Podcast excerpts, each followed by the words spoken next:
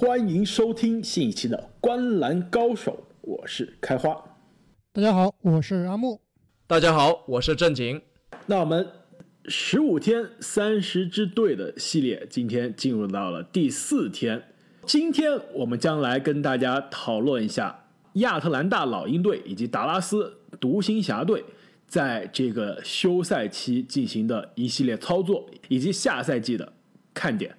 其实这两支球队啊，现在看来也是非常的有渊源。这个两个球队的当家老大都是来自于二零一八年的选秀大会。那么去年呢，两个球员也都是分别成为了各自这个东西部的首发全明星。而且其实，在选秀大会当天啊，两个人也是互换了东家。那让我们先从。这个更加年轻，今年夏天操作更多的这个亚特兰大老鹰队来看起。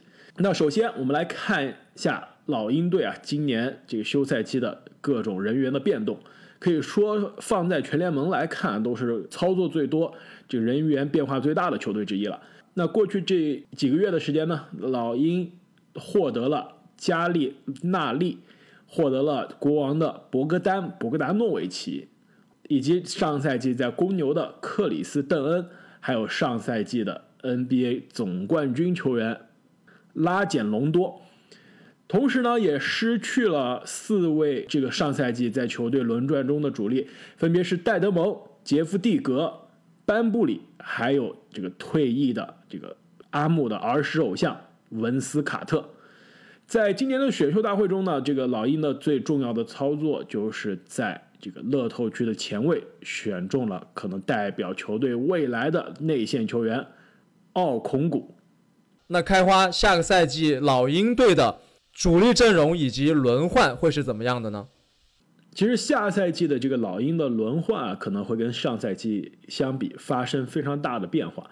首发呢，应该是继续是吹杨作为球队的首发控球后卫，首发的得分后卫可能就要改成。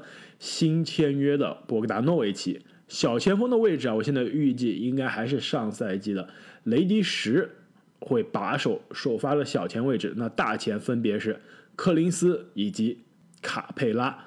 轮换呢，出洋的替补肯定是隆多。那二号位的这个轮转就非常有意思了。上赛季的球队首发。赫尔特可能会是这个位置上的主力的替补啊，但是其实我更看好新来的这个防守专家邓恩会抢走赫尔特很多的时间，作为球队的二号位甚至三号位的主力替补。那这个同样是去年的新秀，球队去年也打过首发的亨特可能会作为三号位的替补。那四号位的替补就是今年夏天刚刚签下大合约的加利纳利。五号位的替补，就是我们刚刚提到的今年的选秀大会选中的奥孔古。其实从这个角度上看来啊，不知道两位有什么看法？我觉得老鹰的深度比去年相比，真的是增加了不只是一个档次了。没错，我我甚至觉得老鹰的锋线以及内线的这个位置啊，是有一些进攻方面的溢出的。而且刚刚你提到加里纳利会打一个替补啊。我觉得也有可能，老鹰会给他安排一个为首发的角色，毕竟花了这么大的价钱签下他，可能也是首发，但是更多的时间啊，在替补充当一个主力攻击力。没错，其实刚刚签约加利的时候啊，我真的是以为加利应该会作为一个三号位的首发的位置，论资历、论能力，他都比。雷迪什来的要高很多啊，但是从训练营传出来的消息来看呢，球队也说交易来加利就是给柯林斯做一个完美的替补，让柯林斯下场之后啊，可以让加利上来带动第二阵容，有提供这个非常强的集战力，因此这个加利可能会是啊下赛季 NBA 这个超级第六人的这个最佳第六人的。热门竞争人选，如果他真的是像这个训练营里面教练所说啊，这个专职打替补的这个位置。那说了这么多球队的阵容啊，拉斯维加斯对于老鹰队下赛季是一个什么样的预期呢？那么上赛季的老鹰在东部啊，这个常规赛只能排名倒数第二，这个二十胜四十七负。今年呢，其实这个拉斯维加斯啊，对老鹰是相对的非常看好，把他的这个胜场的这个预期啊放在了三十六点五胜。那换算成我们更加熟悉的八十二场常规赛的这个赛季呢，就是相当于一个呃差不多四十一胜到四十二胜左右的这样一个战绩啊，就是将近百分之五十的胜率。这对于之前的 NBA 的这个季后赛的门槛来看，基本上就是季后赛边缘的这样一个球队。你们俩对此有什么样的看法？虽然老鹰队他这个账面补强了很多，但是我依然是觉得这个预期是有点高估了。我个人的预期是下赛季老鹰啊会取得三十一胜，也就是排名东部的并列第十的水平。哎，我倒是对老鹰比较有信心啊。我觉得拉斯维加斯的预测是稍微低估了老鹰下赛季的表现，因为老鹰在休赛期其实我觉得非常好的做好了一件事情，那就是补强他的短板。他的短板上个赛季在哪呢？我认为主要是在锋线以及经验方面。那么在锋线，我刚刚说了，他们现在是有一点溢出了。另外，他们也加入了总冠军级别的球员隆多以及加里纳利这样非常有经验的球员。那么最后啊，我认为他们最重要的一个引援就是博格丹。其实引援博格丹啊，这里还有一个很搞笑的小故事，就是当时老鹰队是向国王。报过价，拿一个首轮啊，去和国王交换，让这个博格丹先签后换，但是被国王给拒绝了。然后结果最后博格丹变成自由球员了之后，老鹰直接签下了他，相当于国王队白白损失了一个首轮签啊，所以也是觉得非常搞笑。你知道为什么国王会损失这个首轮签吗？因为国王非常天真幼稚的认为他跟雄鹿的那笔交易达成了。他从雄鹿那儿获得的可不只是一个首轮签啊，获得了还有很多个，其实，在国王其实有机会上场的球员，所以国王啊，他就是典型的小时候考试没有读懂卷子，他没有理解这个联盟的这个规则，所以既损失了这个雄鹿的这笔交易，连老鹰的这个首轮啊都没有拿到。现在联盟还在调查这个事件啊，有可能国王或者雄鹿都要受到联盟的处罚。所以啊。下个赛季，我认为在关键时刻，老鹰甚至可以排出下面这个超级极限的空间五小阵容，那就是吹杨、隆多、博格丹、加里纳利和柯林斯五个人全部都可以投三分。哎，你这个阵容啊，其实还真的非常有意思啊。我们后面会继续聊到这个球队的这个轮转，球队的各个位置。哎，你刚刚说你非常看好这个老鹰的战绩，所以说在这个拉斯维加斯开出了三十六点五的这个预期基础上，你觉得会是多少？刚刚阿木给出了他的预期是三十一胜，是吧？没错。那正经你觉得呢？我认为是稍微低估了一点，所以是会在三十六点五胜的基础上再多一到两场胜利，挤进季后赛的行列。我觉得挤进季后赛应该是没有问题啊，这个。东部第八，我觉得是应该是有保证的。如果这一只老鹰啊健康，但是我觉得这个老鹰下赛季的这个胜场数啊，虽然我们这个环节按照惯例，这个疯狂猜想是放到最后，是吧？那我觉得其实说到这里，我说出来的这个这个数字啊，有可能会被你们认为啊是疯狂猜想了。但是我的预期，老鹰下赛季能赢四十二场比赛，换算成。八十二场的话呢，就是差不多四十七到四十八场。从我对于东部的所有球队的这个战绩的这个排名来看啊，老鹰下赛季啊，这个真的有点是疯狂猜想的这个领域了，有可能保八冲六，最高能达到东部第六的水平。哎，其实那你说到这里，就不如让我们进入到老鹰队下个赛季的看点。那么我认为老鹰队下个赛季最重要的看点啊。就是在获得了很多补强之后，我们来看一看吹杨他到底是一个什么成色的球员。如果真的能像开花说的那样保八冲六啊，那吹杨就不仅仅是我们认为的这个烂队刷子了，他是一个能带队进入季后赛，而且非常有竞争力的一个当家核心了。这一点我非常同意啊。其实不仅是吹杨，因为这支球队，如果你看账面上的这个轮换人员的变化。应该是过了这个休赛期啊，全联盟阵容升级最大的球队之一了。这个博格达诺维奇也好，加利也好，包括卡佩拉也好，这三个都是可以在球队打主力位置的球员。上个赛季都不在这个球队的阵容中。卡佩拉虽然是上赛季交易来的，但一分钟没有出场。所以，我们印象中的上赛季这个东部几乎垫底的这只老鹰，跟我们下赛季要看到的老鹰完全不一样。而且，这刚刚说只是说了主力啊，我们。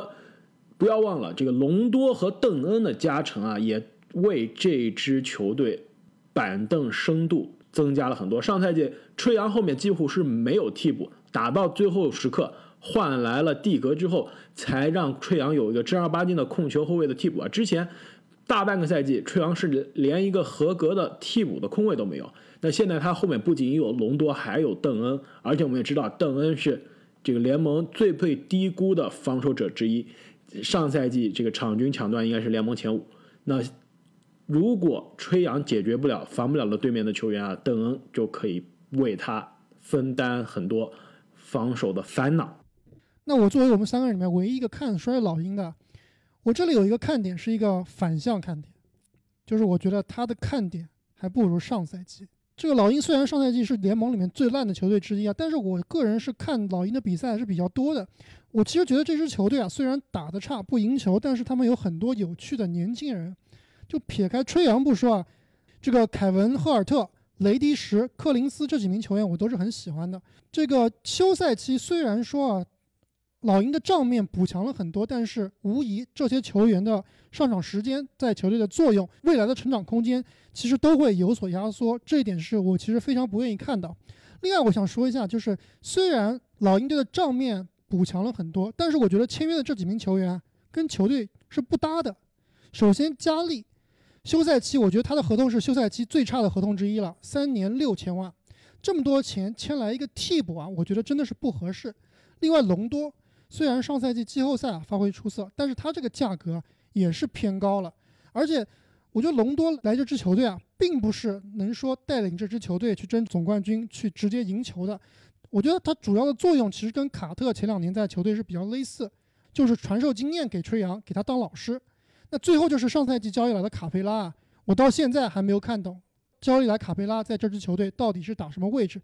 在我看来，其实是没有什么必要的。我理解阿木你的这些顾虑啊，其实我给老鹰看的写的第一个看点呢，也是球队的化学反应会是怎么样。虽然账面上是有了很大的加成，但是这么多新的球员如何融入球队的体系，其实这是需要一个化学反应的过程的。但是我并不是特别担心你提的这个卡佩拉的这个角色。其实我们知道，丙皇他职业生涯之前在哈登身边，在保罗身边。虽然没打出全明星的水平嘛，但是效率非常的惊人，就是因为有这两个这个挡拆大师，可以在他顺下的时候啊，给他完美的助攻。那放眼全联盟年轻球员中，除了卢卡东契奇，我觉得吹杨应该也是这个第一档次的这样球员。他跟卡佩拉的这个搭档啊，我觉得只会让大家有更多的惊喜啊。我觉得失望的可能性是比较低的。唯一我觉得让我担心的就是他跟柯林斯的这个时间的。这个冲突，因为上赛季其实柯林斯虽然打出了二十加十的这个数据啊，但是他其实很多时间是在这个中锋的位置上打出来了。下赛季他要跟卡佩拉共享时间的话，那其实他的这个篮板，甚至简单的容易的内线得分的机会会少。那我这边写的第二个看点呢，也是刚刚阿木所提到的，就是隆多在球队的作用到底是怎么样。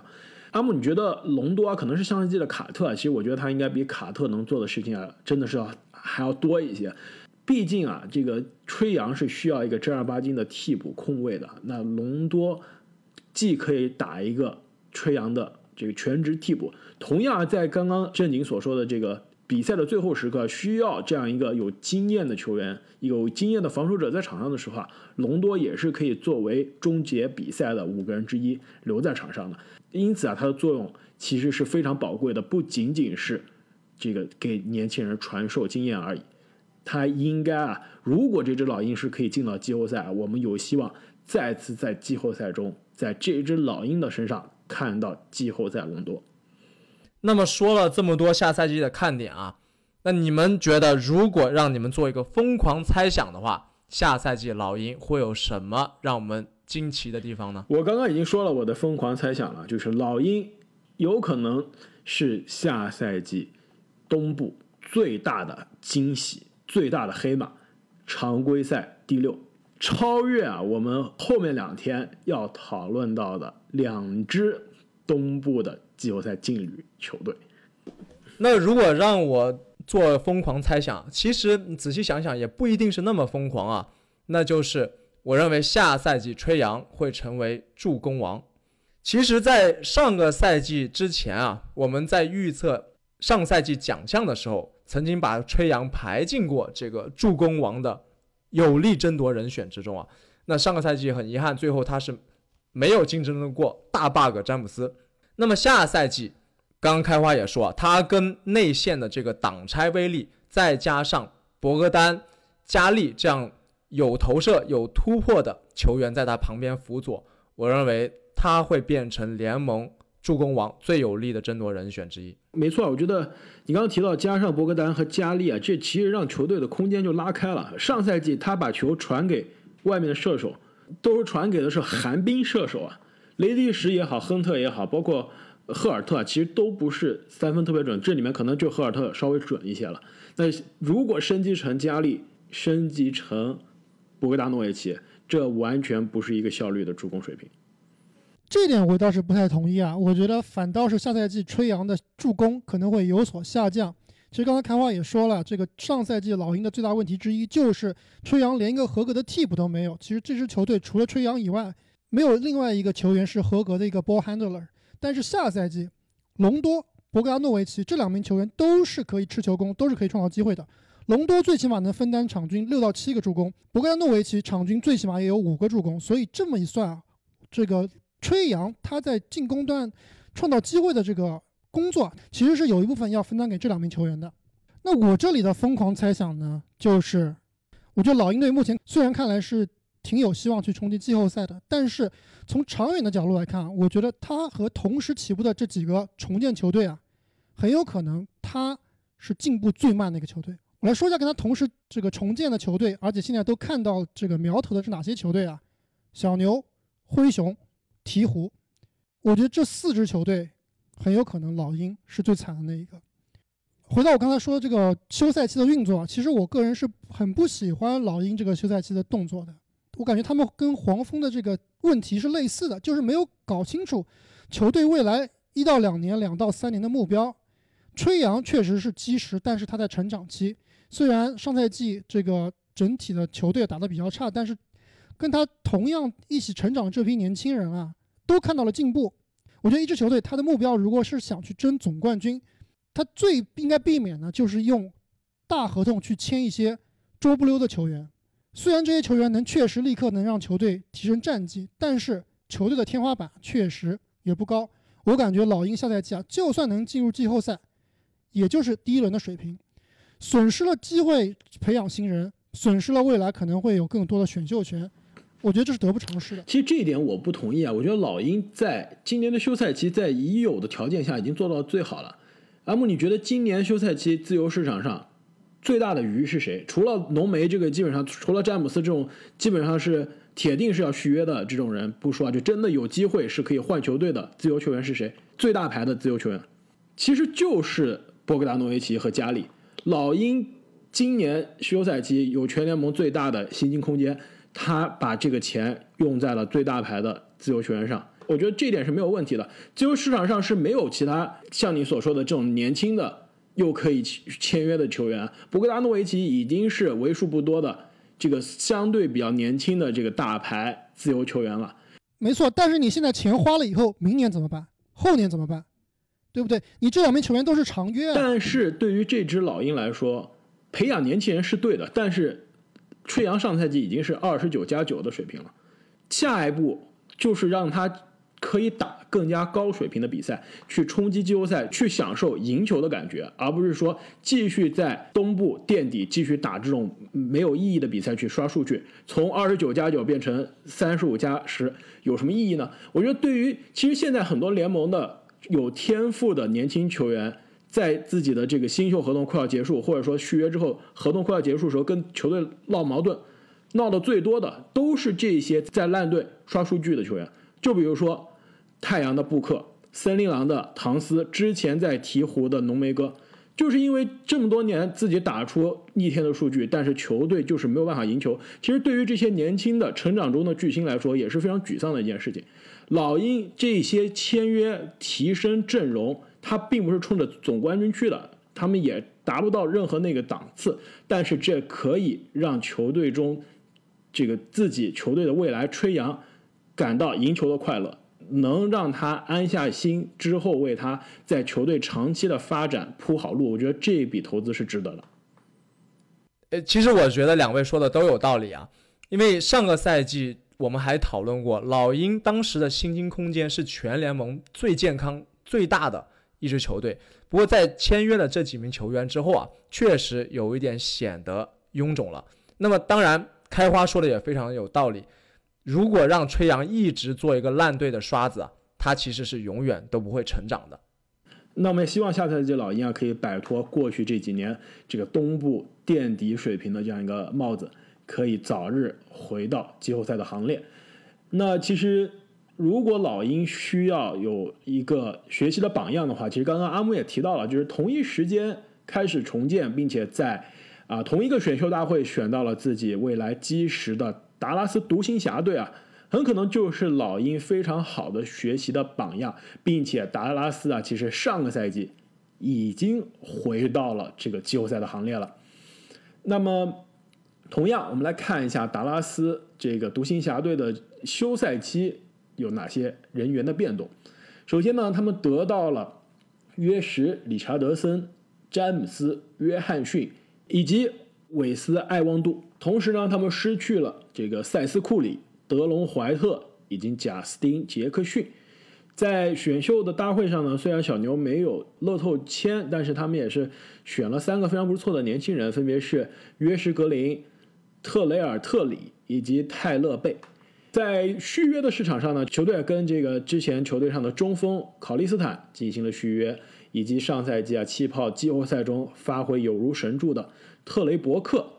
也是大家非常喜爱的小艾弗森是吧？也跟这个小牛成功续约了。哎，开花，你提到这么多这个新秀啊，你觉得下赛季我们会看到哪一个新秀在小牛队会有更多的上场时间？这个阿木，你就是已经想让我透露我的这个疯狂猜想外加宝藏男孩吗？其实就小牛这三个新秀啊，我都非常的喜欢，但有一个新秀啊，我觉得在卢卡身边真的是绝配，那就是约什。格林一个完美的三 D 球员，其实既然讲到轮转了，那我们就看一下小牛的这个轮转是怎么样的，并且啊，这个约什格林怎么会在这个轮转中起到作用？下赛季的首发呢，卢卡应该是首发的控球后卫，约什理查德森会是首发得分后卫，小前的位置，我现在觉得应该还是去年的这个芬尼史密斯，大前是波金吉斯，这个中锋啊是因伤归来的鲍威尔，可能鲍威尔恢复期间会是考利斯坦，但是。一旦鲍威尔完全恢复了，就应该是鲍威尔重夺这个首发中锋的位置。替补呢，其实小牛的深度啊，这个也是增加了非常多。伤愈归来的布朗森应该是东契奇的替补，同时呃续约的这个特雷伯克也会跟布朗森竞争这个位置。得分后卫应该是小哈达威作为主力的替补。小前这个替补的位置啊，我觉得很有可能就是我提到的约什格林，并且如果他打得足够好的话。应该在赛季半程啊，就有机会啊去抢下芬尼史密斯的首发位置。大前的替补呢有克莱布以及所有小牛球迷，就或者独行侠球迷啊，这个休赛期最开心的引援，也就是拳王詹姆斯约翰逊，卢卡身边未来的保镖。下赛季打快船，莫里斯再敢踩东契奇的脚后跟啊，这个拳王就会冲出来了。那两位对于这个小牛的下赛季的轮转阵容有什么样的看法呢？哎，我想问一下开花，这个鲍威尔好像是今年一月份的时候啊跟腱撕裂了，现在恢复的到底怎么样？你对他未来的这个状态有没有一些担心啊？其实你这个问题问得很好，这也是为什么球队呃休赛期咬着牙还是跟考利斯坦续约了。其实小牛的这个体系啊，包括卡莱尔的风格啊，一直不是特别。重用考利斯坦，而且考利斯坦跟小牛之前的关系也并不是特别好。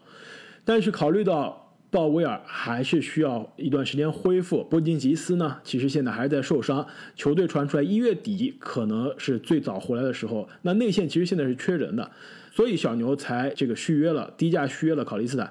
回答你的问题啊，这个鲍威尔现在据说在训练营中呢发挥还是非常不错，但是我们都知道，之前也讨论过这个。跟腱的撕裂啊，对于球员的这个爆发力、弹跳的影响真的是非常致命的。所以下个赛季我们很难看到之前的那个高水平的这个鲍威尔。另外，我认为小牛队最重要的引援啊，就是约什·理查德森了。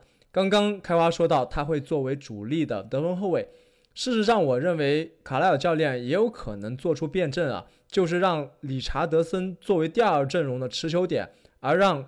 投射更加好的小蒂姆哈达威来和东契奇搭配更多的时间，我倒是觉得理查德森啊，他应该更多会承担这个球队外线的第一防守者的这样的角色。就是卡莱尔在最近的采访中啊，也是夸了理查德森，觉得他能防一二三号位啊，其实是对于这支啊球队是非常重要的，可以解放很多卢卡在防守端的这样一个压力。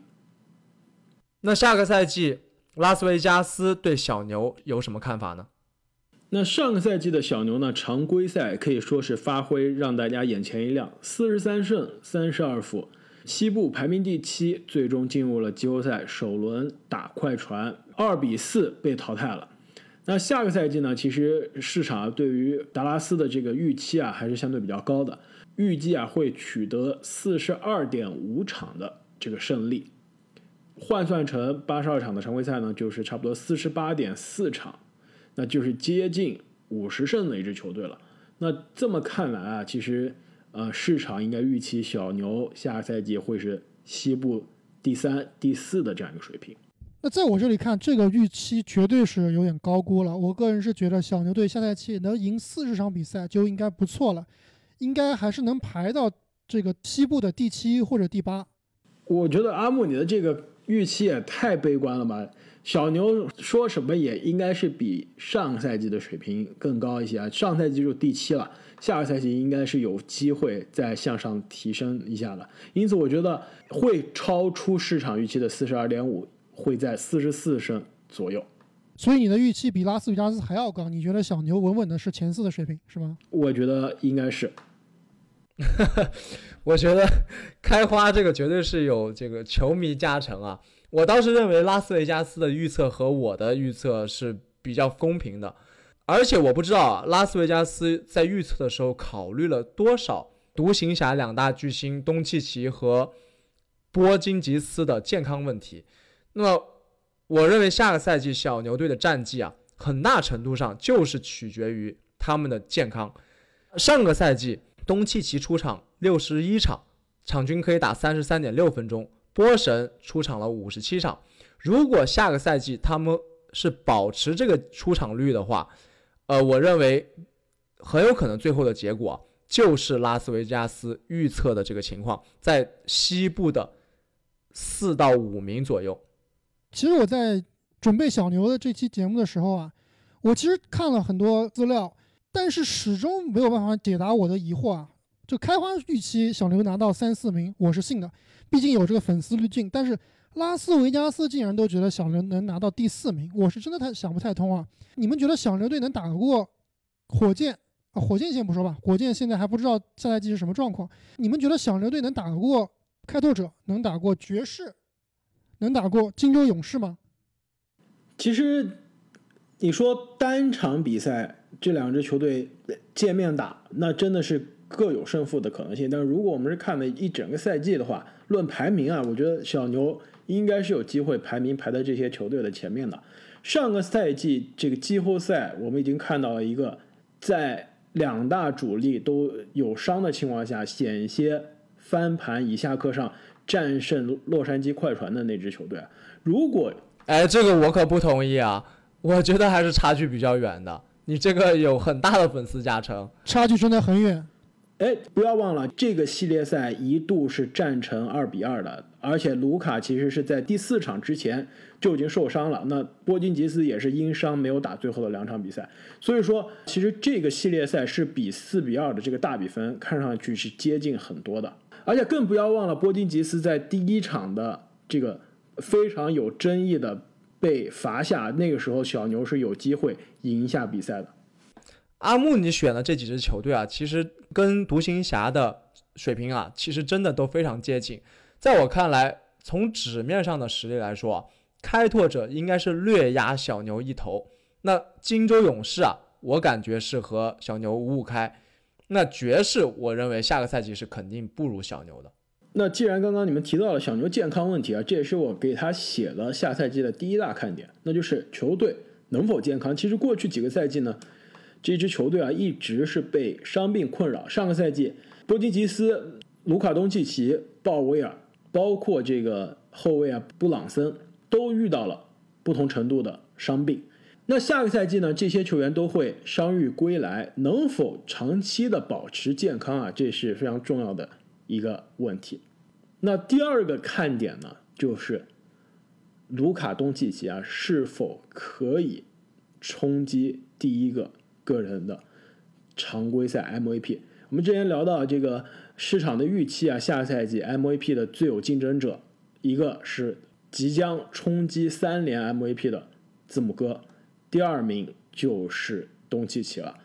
那既然市场把东契奇的这个 MVP 的概率啊放到了那么高，你们觉得他能不能对得起大家的这个期待？确实。市场啊，拉斯维加斯真的都很看好这支独行侠以及东契奇。很长一段时间，东契奇在下个赛季 MVP 赔率榜上都是排名第一的。如果真的独行侠能杀入下个赛季的西部前四甚至前三，然后东契奇的数据能够接近甚至达到场均三双的话，那并不是不可能啊。事实上，上个赛季他的数据。已经很接近这个程度了。那除了东契奇之外，下个赛季另外一个看点啊，其实我觉得是哈达威的表现啊。那哈达威上个赛季实际上投出了自己职业生涯新高的三分球命中率以及命中数，但是两分球呢，比他职业生涯的高峰啊要少大概一点五个左右。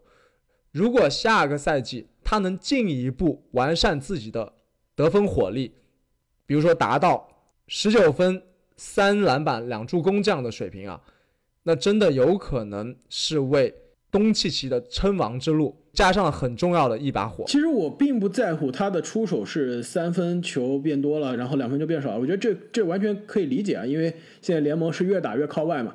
但是他如果真的是能打到场均十九分，像你所说啊，那基本上。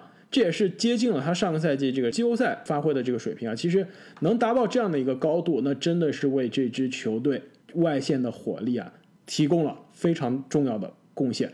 其实我们之前说小牛跟这个尼克斯的那笔关于波金吉斯的交易啊，尼克斯是血亏。之前我们讨论啊，是因为尼克斯交出了波金吉斯，换来的是 DSG 电视机，对吧？但是尼克斯当时交易的天头还有哈拉威，当时尼克斯是把哈拉威作为烂合同一起扔进去的，小牛就觉得哎，很不情愿的收下了。现在看来，这个很不情愿收下的球员在小牛季后赛扮演了关键的角色，那下个赛季也给大家带来了非常大的期待。从这个角度上来看，尼克斯就是在血亏的基础上还亏。那第三个。我为独行侠写的下个赛季的看点呢，其实可能是看得更远一点，那就是球队能否为2021年的休赛期留够足够的薪金空间。其实说实话，下赛季我们非常看好卢卡，非常看好这个达拉斯，但是离总冠军啊还是有一定的距离的。而且这支球队的主力呢，其实两大主力也是相对比较年轻，球队更多是以长远角度去考虑。因此啊，其实下个休赛期市场上那么多条大鱼，尤其是最大的那条鱼，这个字母哥。那如果小牛能留够足够的薪金空间啊，那真的是有可能成为争夺字母哥行列中的非常有力的竞争者。那么下个赛季对于独行侠来说，你们两位又有什么疯狂的猜想呢？其实我这里与其说是一个疯狂猜想，其实更像是一个问题啊。今天聊小牛，其实我问了开花很多问题啊，就毕竟开花是资深的小牛球迷。我现在有一个问题啊，就是我们现在对于波金吉斯这名球员，到底是应该抱有怎样的一个期待，比较合理的期待？他左膝 ACL 十字韧带撕裂，右膝半月板撕裂。那由于本赛季的这个休赛期赛程缩短啊，本来波神是要做手术，但是现在他这个手术也推迟了，赶鸭子上架，可能明年一月份就要重新开始打球了。过去几年，波神一直都是受各种各样的这个伤病的困扰，而且最主要就是他的膝盖。他这个身高，他这个体重，他这个打法，确实对于他的膝盖啊负担真的太大了。所以，作为一个波神球迷，你们觉得未来我到底是应该以什么样的心态来看待他未来的发展呢？我觉得还是谨慎的乐观吧。其实最近波金吉斯也在媒体上透露啊，就他觉得他想去掉这个所谓的容易受伤玻璃人的这样一个标签。他他跟媒体说啊，他说我这两个受伤首先是不同的膝盖，不是一个地方反复受伤，那不是更惨？但是这是好事啊。如果是同一个位置反复受伤，那其实说明这个这个伤势是很严重。他第二他说我的伤病啊不是那种非接触性的，就是这个在球场上。走着走着，突然一下，不知道怎么样，就受伤了，那是最可怕的。那说明你的这个肌肉或者你的这个韧带啊是有本来就有裂痕了，就或者是有这像你所说这个疲劳性的劳损。那不用接触，不用比如说崴着脚或者崴着膝盖就受伤。他的两个受伤，他说都是这个有 contact，就是有接触的，然后是因为比如说落地的这个姿势不对，或者说是被碰了一下，那受伤了，这是有原因的，而且不是同一个位置。他觉得。只要这两个伤恢复的好，恢复的完整，他就可以健康的归来。而且他说，因为之前受伤，很多时候是他练力量不够啊，他也会增加他的这个韧带周边的这个肌肉群组的这样一个锻炼。因为我们知道，其实如果你的肌肉力量不够的话，就骨骼也好，这韧带也好，是相对比较容易受伤。如果你的肌肉力量够的话，其实是可以为这些组件。承担更多的压力。其实波尼吉斯说了，他也是在休赛期，在这个加强训练，健身房多练点死劲，让自己更更强壮。所以你的担心，所有的这个波金吉斯球迷，包括所有的篮球迷啊，都是有的，也是希望这一个非常有才华的独角兽不要因为受伤耽误了前程啊。但是我愿意相信，他未来会比之前这几个赛季啊更加健康。那各位球迷，你们对于达拉斯独行侠，或者说达拉斯小牛以及亚特兰大老鹰队下个赛季有什么样的看法呢？请在留言区中告诉我们。接下来将近两周的时间啊，其实，在新赛季开始之前，几乎每天我们都会给大家带来新的内容。因此呢，请大家订阅我们的频道，这样就可以在第一时间收到我们内容更新的通知。那本期节目我们就先聊到这里，我们下期再见，再见，再见。